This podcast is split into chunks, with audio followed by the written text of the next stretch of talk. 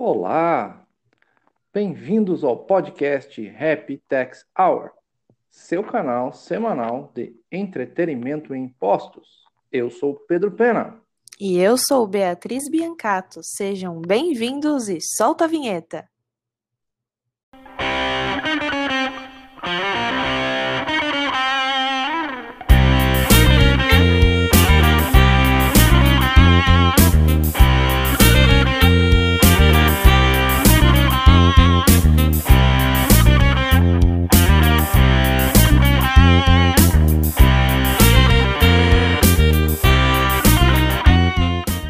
Boa noite! Boa noite, Pedro. Tudo bem? Tudo ótimo. Como é que você passou a semana aí? Como é que tá as correrias da vida? Sempre correria, mas final de semana passado eu dei uma oportunidade aí de dar um respiro em Serra Negra de dois dias. Com o computador de escritório na bolsa, com o computador de escritório na bolsa, mas a gente faz o possível, né, para tentar descansar. É bom, é bom, é bom desopilar uh, e, e se, da, se, dar ao tempo ao ócio, né? Se dar o tempo a, a, a, descansar, relaxar e fazer alguma coisa agradável, né? É. Vamos lá, vou fazer uma retrospectiva para rápida, né? nossos trabalhos e, e, entrar no tema de hoje. Só uma retrospectiva muito rápida para as pessoas que quiserem saber o que a gente já falou, né? Já falamos sobre imposto de renda pessoa física, imposto de renda passou, passou o prazo. Mas tem, eu estou vendo umas reportagens dizendo que eles vão prorrogar mais uma vez, tá? Uns estudos hum. aí prorrogação, mas, mas tudo bem. Já encerrou agora em maio. Julgamento tributário do século, favorável ao contribuinte, com uma pequena modulação de efeitos. ITCMD, importantíssimo imposto, né, sobre doação e heranças. Educação fiscal, sabendo que o Brasil é comparado ao mundo, né, em algumas coisas. Simples nacional e substituição tributária. Falamos também sobre como atender uma fiscalização, um roteiro muito interessante. Se você uh, reveja o, o, esse podcast, se você quiser, a questão de como atender uma fiscalização. O último falamos sobre a certidão negativa, que é importantíssima na vida das empresas e o valor das empresas. E hoje, Beatriz, qual vai ser o nosso vamos falar sobre compra e venda. Inclusive, te fazer até um comentário sobre esse episódio que a gente gravou sobre o como atender a fiscalização. Recebi muitos feedbacks positivos de colegas que escutaram e acharam assim o máximo, porque realmente não é alguma coisa que a gente encontre, né? Que nem a gente fez no episódio passo a passo, né? Contando as situações. Se você jogar, dar um Google, né? Como eles dizem, não. você dá um Google, né? O que fazer, você não vai encontrar. Não vai encontrar. Então, eu acho que aquele episódio foi muito oportuno, assim, para algo tão, tão comum de acontecer na atividade empresarial e hoje a gente também vai falar sobre um tema bastante recorrente, que é a questão de impostos que estão envolvidos quando a gente vai fazer a compra e venda de um imóvel, porque assim, eu não sei você, Pedro, mas certamente na minha família sempre tem alguém que tem problema. Que tem problema com terra, tem problema com imóvel, então acho que está na realidade de muitas pessoas aí. Certamente você que está escutando conhece alguém que tem algum problema, alguma dúvida, né, sobre esse tema é importante, né? A compra e venda de imóvel é um sonho, né? Uh, aqui vou fazer uma brincadeira que todo mundo faz, é quem casa quer casa, né? é verdade. Mas é, é, algo relevante, tem, lógico que tem pessoas com mais capacidade compra mais vezes, vende mais vezes. Mas é um fato muito importante na vida das pessoas e tem consequências de impostos, né? Tem um desafio aí para a gente entender os impostos sobre a venda do imóvel e entender as consequências, que não, não é só a questão da compra e venda, né? O que fazer com o IPTU, as taxas, qual é o tributo que incide. Eu acho que tem, tem muitas dúvidas que, que vão ser sanadas hoje. É verdade. E, uh, fugir um pouco daquilo, assim, ah, eu vou comprar, eu vou vender o imóvel, o que, que eu faço com o imposto de renda? Tira o foco do imposto de renda, que não é a única coisa que a gente tem que se preocupar. Então, acho legal a gente começar primeiro falando, Pedro, é, cuidados de quem compra e de quem está vendendo o imóvel. Os dois têm que tomar cuidados. Vamos começar então pelos cuidados de quem vai realizar uma compra. Quais são esses cuidados que a gente tem que tomar? Primeira coisa, a, a compra, né? A gente tem pessoa compra que vende, mas eu, eu tenho muito receio sempre que pode aquela compra ser anulada futuramente pelos credores, né? Daquele que, que compra, porque aquele que compra está desempenhando dinheiro, né? O seu trabalho. E as certidões negativas têm que ser todas, né? Todas. Mas como todas? Todas possíveis e impossíveis. Municipal, estadual, federal. E, e não só isso, como tem que também ter a empresa. Às vezes, o quem está vendendo tem uma empresa. Nesse caso, você tem que ver a certidão negativa da empresa sim. Porque hoje é muito comum as execuções fiscais ter um redirecionamento aos sócios. Então, é, é um fato aí que tem que prestar atenção, né, Beatriz? É. E eu até queria te fazer uma pergunta, assim, é, pensando, né? Porque a gente sempre tem aquela, aquela história de pessoas que colocam imóveis em nomes de outras pessoas, né? E fica aquela coisa de laranjas, os famosos laranjas. Né? Laranja. Então, às vezes, a pessoa que está ali negociando no momento da compra e venda nem é, não tem nada a ver ali com aquela situação, o que realmente está comprometido. Então, qual qual que é a diligência que a gente tem que fazer, né? Verificar em quem está é, sobre a propriedade, né? Daquele, daquele bem se certificar. Nem sempre a pessoa que está negociando o imóvel é a pessoa que consta como proprietária na matrícula daquele imóvel, né? Então. Nossa, é, é fundamental. Você falou um ponto engraçado do Brasil. A, a, que, que, que, é a posse, né? Tem muita gente que vende a posse, né? É, é, é o poceiro que vende para o segundo poceiro que vende para o terceiro poceiro, né? Isso é, muito comum. É muito Depois Brasil. Dá capião, depois dá né? Daí termina no uso capião. Mas a, é, assim, é fundamental, a primeira coisa, né? Uma imobiliária de confiança, né? Se você for fazer com imobiliária de confiança, porque tem que ver a escritura do imóvel mesmo, o último proprietário da escritura do imóvel. Senão, você está comprando posse. E se está uhum. comprando posse, você não está comprando propriedade. O, o, proprietário pode entrar com uma ação de reintegração de posse, né? Então, nossa, você falou o ponto primeiro. Quem é o dono e como está o cartório de registro de imóveis, né? E quando, quando você fala de tirar essas certidões, envolve também, por exemplo, se a pessoa for casada e tirar certidões em nome da, do cônjuge? É bom, é bom. Tudo né? depende Porque às vezes, assim, às vezes tá no nome da minha esposa né? De uma esposa, enfim. Cuidado com o regime, porque o regime às vezes é de separação total, daí não tem, né? Ah. Só tem alguns casos, mas o normal é comunhão é, parcial de bens, os, os, os casamentos uhum. do novo Código Civil e o casamento do antigo Código Civil, né? De 16, pessoas casadas depois de 2002 são comunhão universal. A, a regra, né? Mas tem as uhum. exceções, que tem os pactos. Então é importantíssimo olhar qual é o regime do casamento, sim. Né? Exatamente por conta dessa situação que eu falei, né? O nome a pessoa sai transferindo para qualquer pessoa que seja para dar aquela aparência, né, de negócio que não é simulado, enfim. E é obrigatório a assinatura do cônjuge, hein? É obrigatório, é. não é opcional. Os cartórios hoje, graças a Deus, se, se você for assessorado até por um cartório, não é imobiliário, o cartório te ajuda, né? Então, os cartórios, vá através dos cartórios de notas, sempre tem alguém que pode ajudar você a, a fazer essa operação e entender a documentação necessária. Não saia pagando aí é. fazendo uma entrada sem ter uma boa orientação, né? Sim. E é, para quem para quem está vendendo, eu sempre oriento a ser muito transparente com a real situação daquele imóvel. Porque o que eu, por exemplo, o que eu vejo com frequência que acontece aqui é o seguinte: a pessoa compra aquele bem, depois de, sei lá, anos que ela tá com aquele imóvel, tá tudo certo, do nada aparece, sei lá, X cobranças de 1900 e bolinha de PTU de não sei o que, e aí ela fica, meu, quando eu tirei a certidão não apareceu nada, enfim, quando eu negociei não tinha nada, da onde que surgiu isso? Então acho super interessante você colocar até a par, né, para quem está vendendo a par a situação do imóvel, é, o valor que tem lá de dívida, se a pessoa é, aceita arcar com aquilo, enfim, é, transparência é tudo nesse momento da negociação. Acho que até evita eventual ação regressiva da pessoa que comprou para os prejuízos que sofreu, de alguma forma foi enganado, enfim. É, isso é, você falou um, um ponto legal da quem vende. E lembrando que negócio da empresa que a gente falou no episódio passado, né? Se você tem dívidas fiscais, o seu valor do seu imóvel vai cair, né? Então, é. alguém vai ter que pagar, né? A gente vai falar sobre responsabilidade. Então, se você está devendo 3 mil de PTU, né, um exemplo, seu imóvel vale 100 mil, então a pessoa vai querer pagar 97. Ah, e, e, é uma dica também. Eu vou dar uma dica aqui que eu tive um caso familiar de, de compra do imóvel. E a dica que foi o comprador pagar dívidas do, do devedor. Porque fala assim, tudo bem, custa, vamos imaginar, o imóvel custa 100 mil e tem 3 mil de PTU. Você dá 100 mil na conta do, do, do quem está vendendo e essa pessoa simplesmente não paga PTU. Né? Vai caber, a gente vai falar de responsabilidade agora.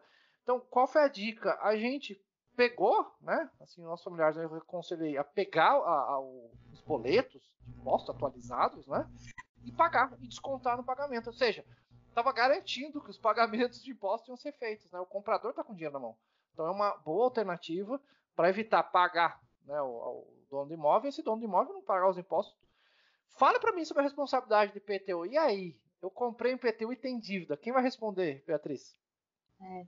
Isso é muito interessante essa questão do IPTU que a gente trouxe hoje, porque a grande, a grande discussão é que o Código Tributário Nacional ele coloca né, como responsável pelo pagamento do IPTU o proprietário do imóvel, coloca lá o titular do domínio, do domínio útil ou o possuidor a qualquer título. Então, parece que é uma multiplicidade de pessoas que vão ser responsáveis. E aí, imagina aquela situação, né, que tem a pessoa que tem a posse, tem o proprietário que está na matrícula, que é diferente da pessoa que está na posse. E aí tem as dívidas de PTU daquele imóvel. Então, quem é que paga? Todo e aí mundo. a primeira observação, exatamente, a primeira observação, todo mundo entra no bolo de responsabilidade solidária. Mas é, um, grande, um grande aspecto que precisa ficar muito claro é que não tem como você é, afastar essa responsabilidade por um contratinho de gaveta que você faça com uma disposição, olha, o fulano de tal vai, vai se compromete em qualquer problema que tenha com relação ao IPTU, ele que vai arcar. Isso não existe. Não existe. Pode mandar autenticar, porque as pessoas acham que é assim que as coisas Autenticar resolvem. vale, né? Autenticar. Escreve aí que eu vou autenticar a assinatura e aí eu tô protegido. Ah, aí tá protegido. Mas isso não funciona com fisco, né, Pedro? É, o 123 aqui que você citou, né, ele é específico. Os contratos entre partes não, não, afetam o direito tributário como uma forma geral e não vale nada, de novo, né? Todo mundo vai ser responsável, o comprador o vendedor. Lógico que o fisco pode correr atrás. O fisco não é bobo, né, Beatriz? Ele vai escolher quem? Quem comprou tá com dinheiro, pô. Então vai, vai cobrar de quem comprou. Né? Assim, lógico que ele pode cobrar do, do vendedor, pode, é uma opção do fisco, né? Mas o normal é cobrar do novo proprietário porque quem está com dinheiro e com a garantia do bem, né? Então, uhum. a, pode até penhorar esse imóvel, né? Se for uma dívida muito alta, pode penhorar o imóvel e a leilão esse imóvel por falta de pagamento de PTU, né? Exatamente. Inclusive, existem já decisões é, que falam que a, a obrigação de fazer, ir lá na prefeitura, alterar o cadastro, é da pessoa que comprou, é do adquirente, por conta da previsão que tem também no Código Tributário Nacional da responsabilidade pessoal de quem adquiriu pelos tributos dos bens que adquiriu. Bens adquiridos. Isso vale para empresa também, pessoal. Isso, isso, é muito interessante. Né? Isso vale para muito imóvel, mas questão de empresa. Se adquiriu uma empresa, está devendo imposto. Né? Ah, quem adquiriu vai pagar, basicamente. Então, ah, isso é um princípio geral, vamos dizer. E não é só isso, né? E, e, e um, um, teve um colega que falou outro dia, e Pedro, e o caso de IPTU atrasado? A negociação demorou. A negociação de, de compra e venda de, de, imóvel demora, né? Não acontece uma semana, às vezes demora uhum. três meses. Vira o ano. Vira o ano. Então, daí falou assim, e agora? Quem paga? Daí eu falei, ah, tem que negociar. A melhor coisa que eu sempre aconselho é negociar. Vai lá, negocia com a pessoa. Se inscrever no contrato é melhor, óbvio, mas negocia, porque pode acontecer. Você comprou, fez uma negociação de compra e venda em dezembro, né, o IPTU, o fato gerador seria em janeiro. Lá para fevereiro acontece os boletos, mas o fato gerador é janeiro. E agora, quem vai pagar? Cuidado com isso. Então, se você for fazer uma negociação no final do ano, já negocie quem vai pagar o IPTU do ano seguinte. Porque daí começa a discussão.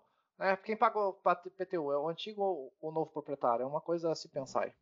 Isso, isso poderia ser formalizado, por exemplo, num contrato de compromisso de compra e venda? Ou não tem necessidade? Pode ser formalizado. Eu acho que não vai mudar nada, lembrando que esse contrato é. não, vale, não, não, pode ser oposto contra o fisco, então tem uhum. validade contra entre o fisco. As partes. Mas, mas entre as partes é legal, porque uh, as pessoas comprometeram alguma coisa. O que é ruim é que ninguém se comprometeu a nada.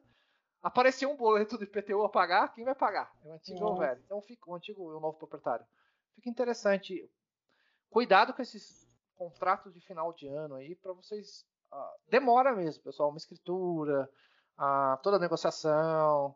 Então, contem com, com aquela negociação de quem paga o IPTU a partir de 1 de janeiro. Né? E aí, falando em cartório, o ITBI, se não pagar a escritura não sai, até rimou quase.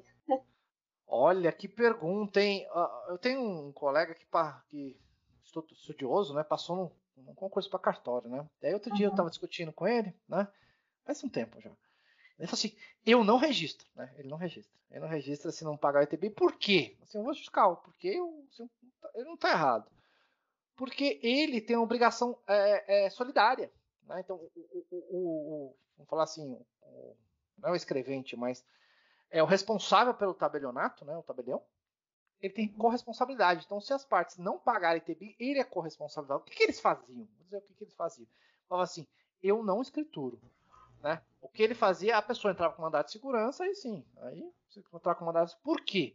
Porque a maior parte desses contratos é um compromisso de compra e venda. Né? E o ITBI, a, a, a, o fato gerador é o registro da venda no cartório de imóveis. E a escritura do imóvel é o momento anterior, né? é o momento ainda antes do registro no cartório de imóveis. Então tem uma discussão muito grande, que o Supremo foi favorável, né? a gente vai falar agora, o STJ também, e, e que não seria exigível, mas pense você como, como trabalhador lá, funcionário de um, cartório, em que é corresponsável se a cidadão não pagar o ITBI.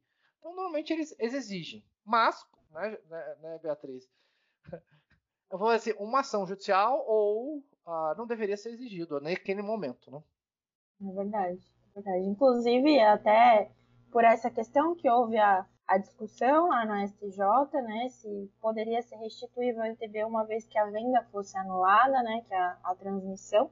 E aí, então, entendeu-se, concluiu-se, né, que de fato há direito à restituição uma vez que se foi anulado, aquela transmissão, em regra, nunca ocorreu. Se nunca ocorreu, não deveria ter pagado o imposto pertinente, então é, devolve, pede a restituição. Ah, é um tema, é um tema aí. Eu, eu assim, vamos falar assim, se fosse o nosso caso, né? Nossa uhum. residência, um, um, parente. Pergunta, assim, o cartório está exigindo pagamento de TBI para fazer a escritura. Você paga, né?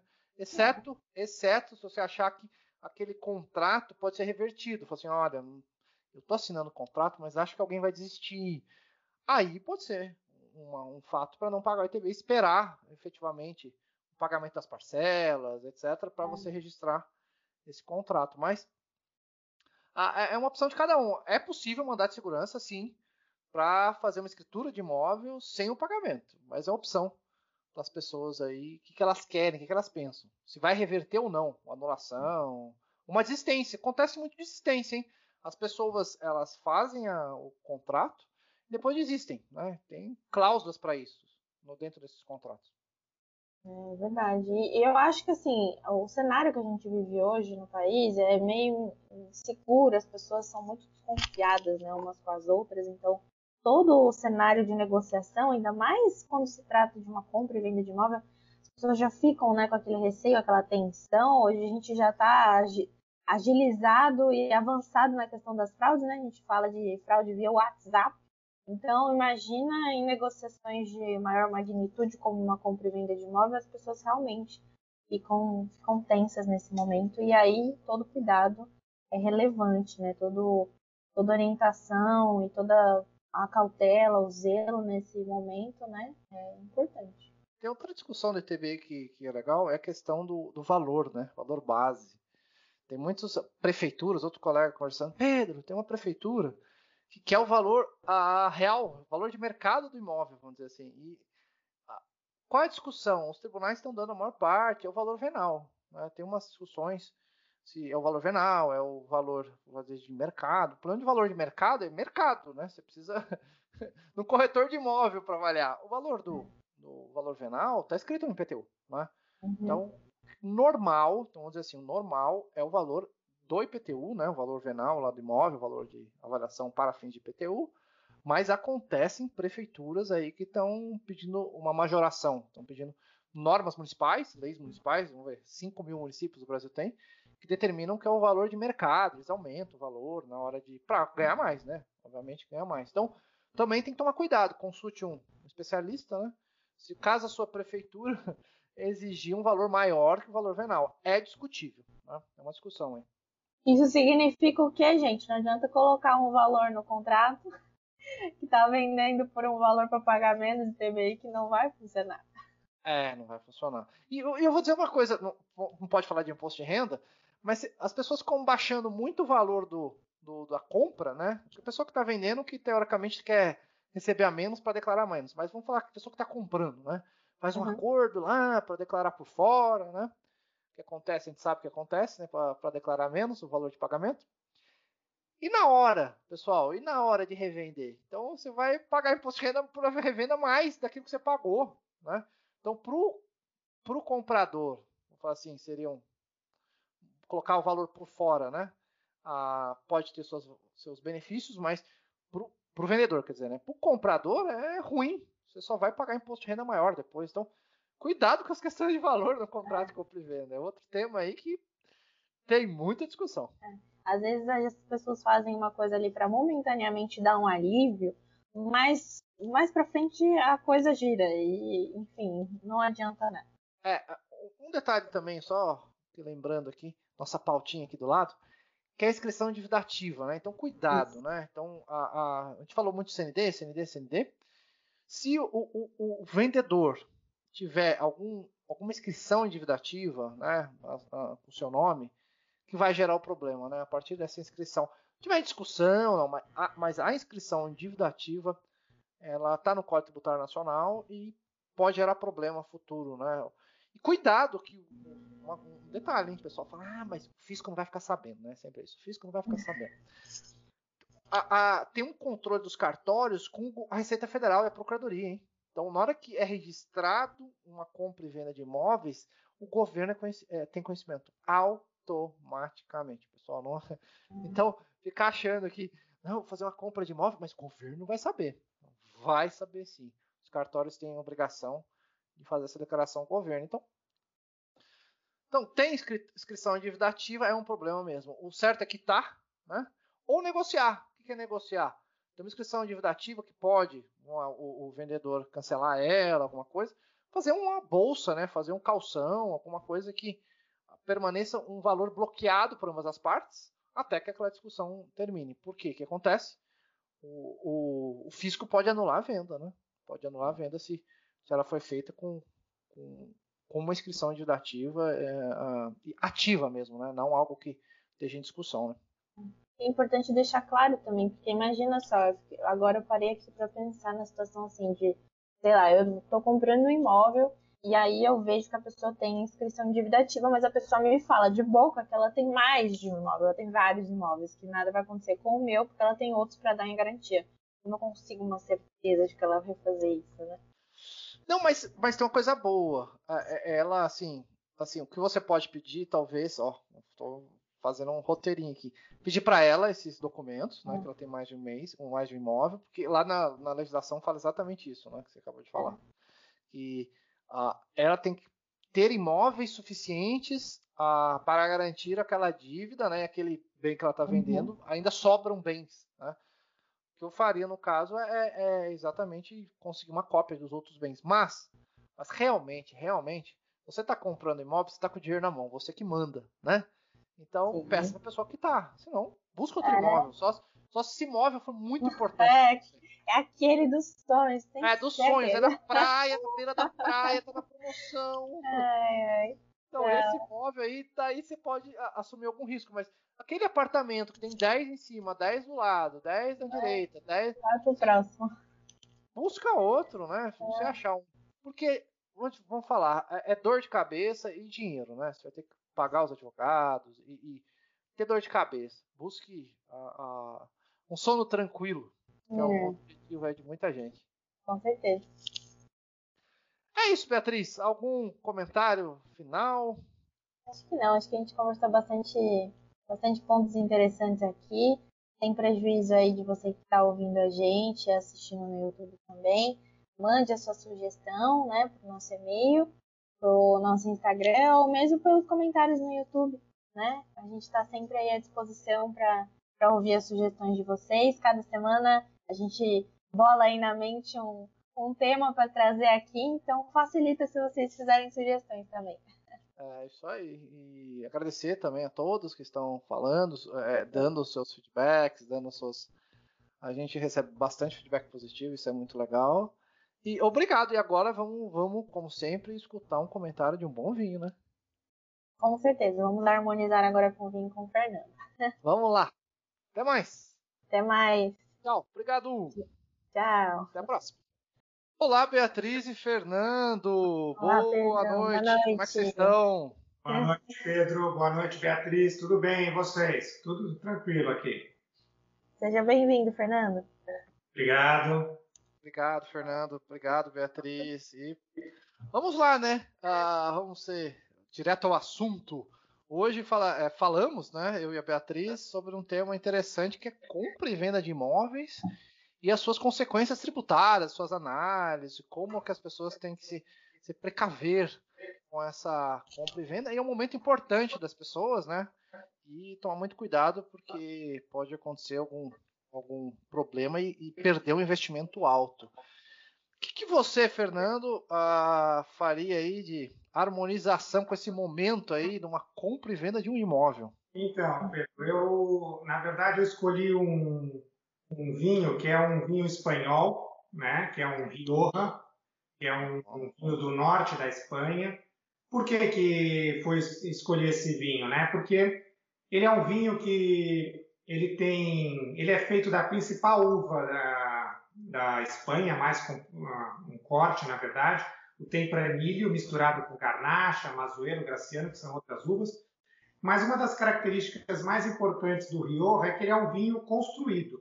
Ele é um vinho também que tem que ser feito, ele é, é armazenado, ele é envelhecido, né? Então, em madeira, ele é um vinho que, que dependendo do estilo, ele tem é, quatro estilos principais: o jovem, criança, reserva e o gran reserva, que todos eles significam o tempo que ele ficou guardado. Então, é o tempo que você tem que pensar, planejar no que você quer atingir lá na frente. Igual o planejamento de uma compra de um imóvel, né? Que você tem que fazer um, um, um planejamento financeiro para você ter, saber o que você quer atingir e aos pouquinhos chegando lá até finalizar, né? Com, quando você pega a escritura em mãos e acaba com esse processo. É legal, esse, esse vinho norte da Espanha é muito bonito, já estive lá, um- um- visitar uns colegas que trabalhavam lá numa empresa espanhola e é muito bonito, muito árido, é uma região um pouco árida e muito bonita, fria, né? Um lugar frio. E, e também o- eles têm muita, muita, muita azeitona. Ali uma região de muita azeitona, né?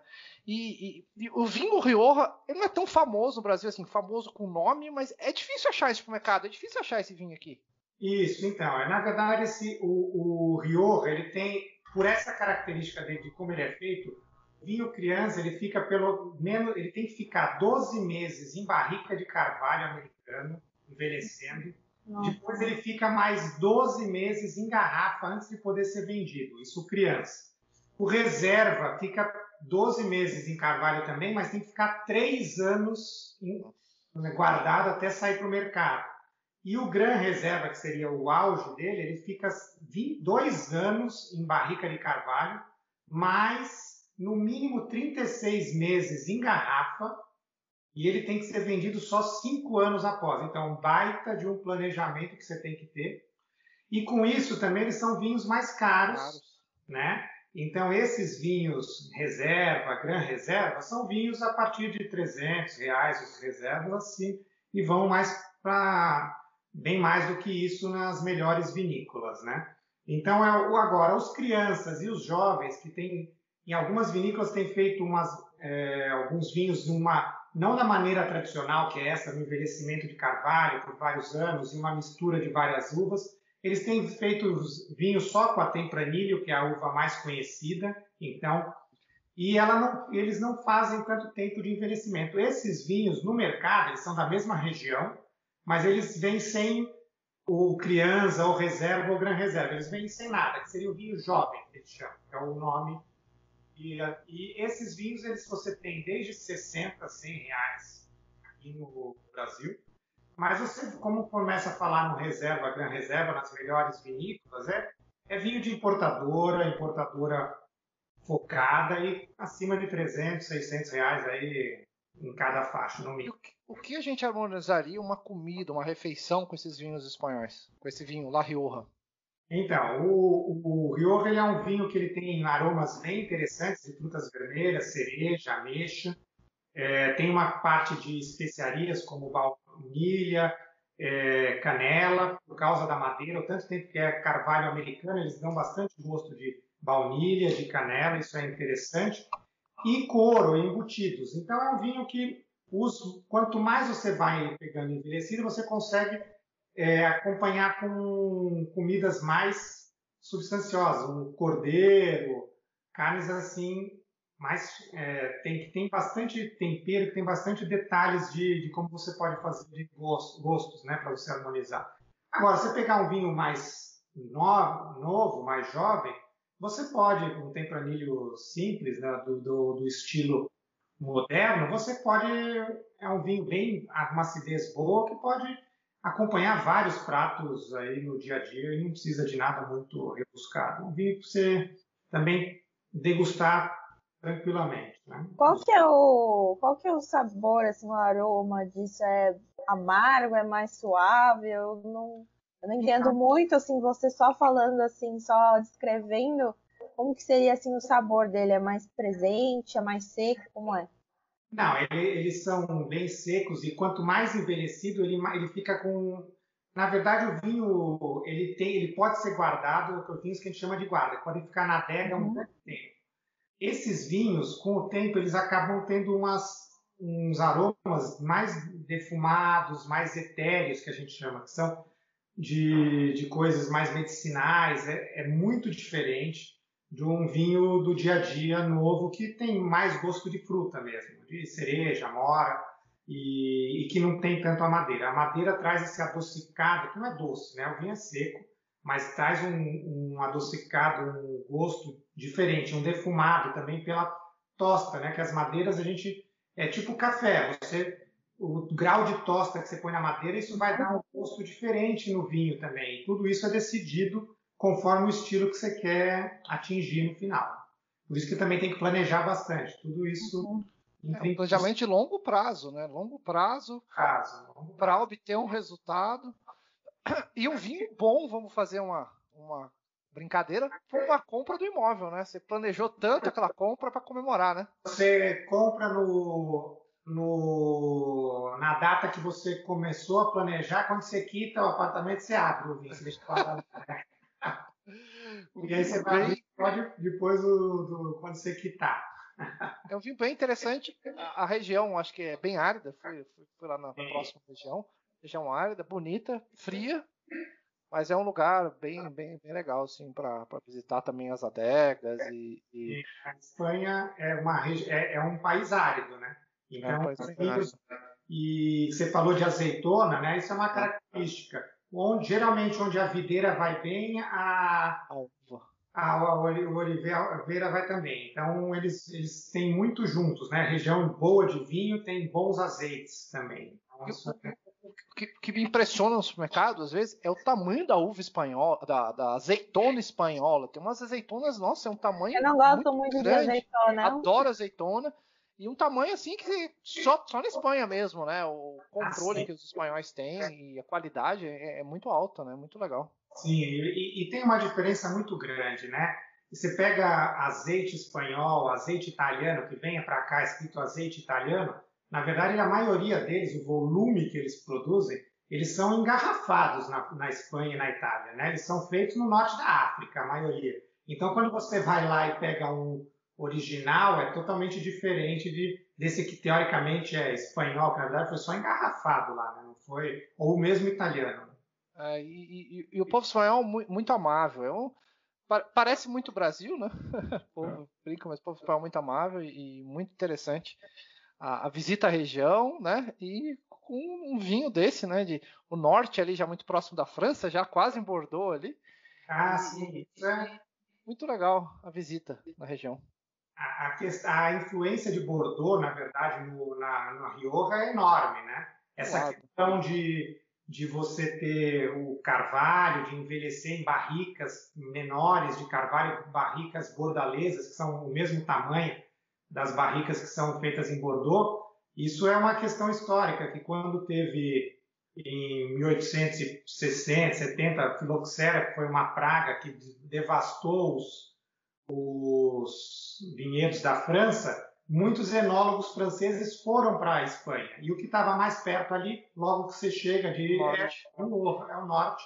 Então eles se estabeleceram nessa região e esse estilo tradicional, com envelhecimento e com corte de uva, envelhecimento em barrica, foi, surgiu nessa época. Né? Realmente é bem isso aí mesmo.